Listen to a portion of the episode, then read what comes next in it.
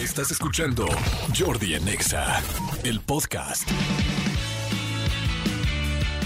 Seguimos aquí en Jordi en Exa, mi querido Manuelito Fernández. Tenemos a Antonio Zamudio, director de la Agencia Mexicana de Investigación Paranormal y el Centro Nacional de Paraciencias. Mi querido Toño, ¿cómo estás? Bien, bien, queridísimo Jordi, un saludito allá cabina a todo el equipo, Manolito y a todos en tu público, listos y puestos para escuchar de fenómenos paranormales hoy. Venga, ¿Listo, amigo, para listísimo. Muchísima gente ha escrito que le están gustando esas cápsulas.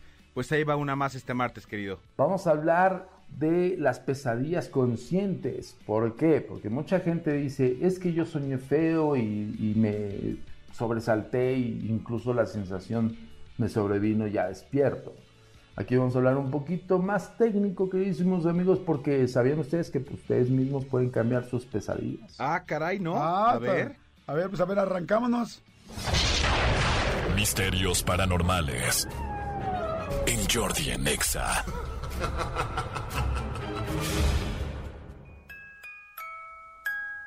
Vamos a hablar un poco eh, acerca de estos eh, fenómenos que muchas veces la gente empieza a comentarnos.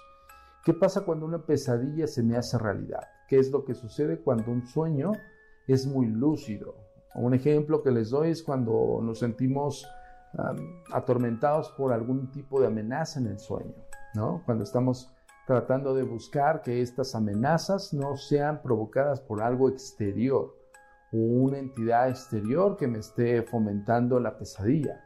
Debo decirles algo, el tema de los sueños y en los sueños en pesadilla tiene un contexto un poco más científico que sensorial.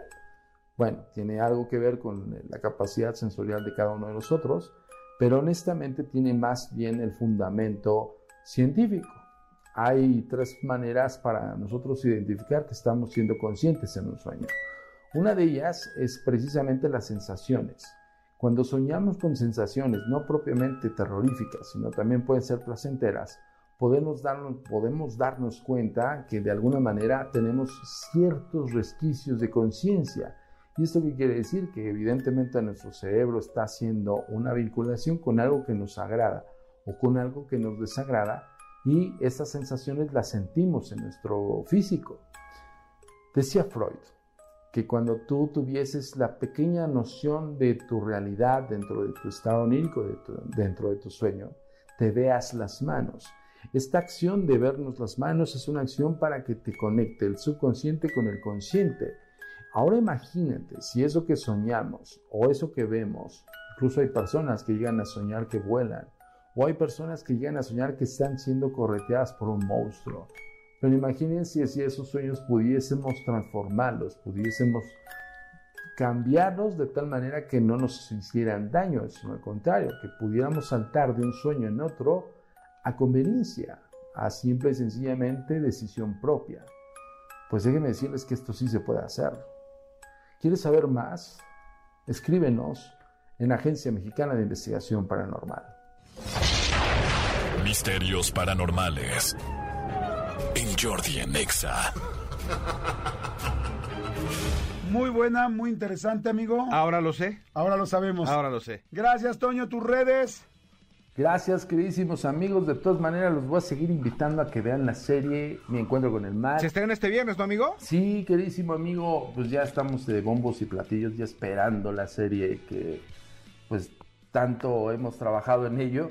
Espero que les guste y pues bueno, son casos basados en hechos reales, casos investigados por nosotros. 28 de octubre, en mi encuentro con el mar. Perfecto. Muchas gracias, mi querido Toñito. Mi querido, eh, se me, se me cruzó aquí todo. Mi querido Toñito, gracias. Escúchanos en vivo de lunes a viernes a las 10 de la mañana en XFM 104.9.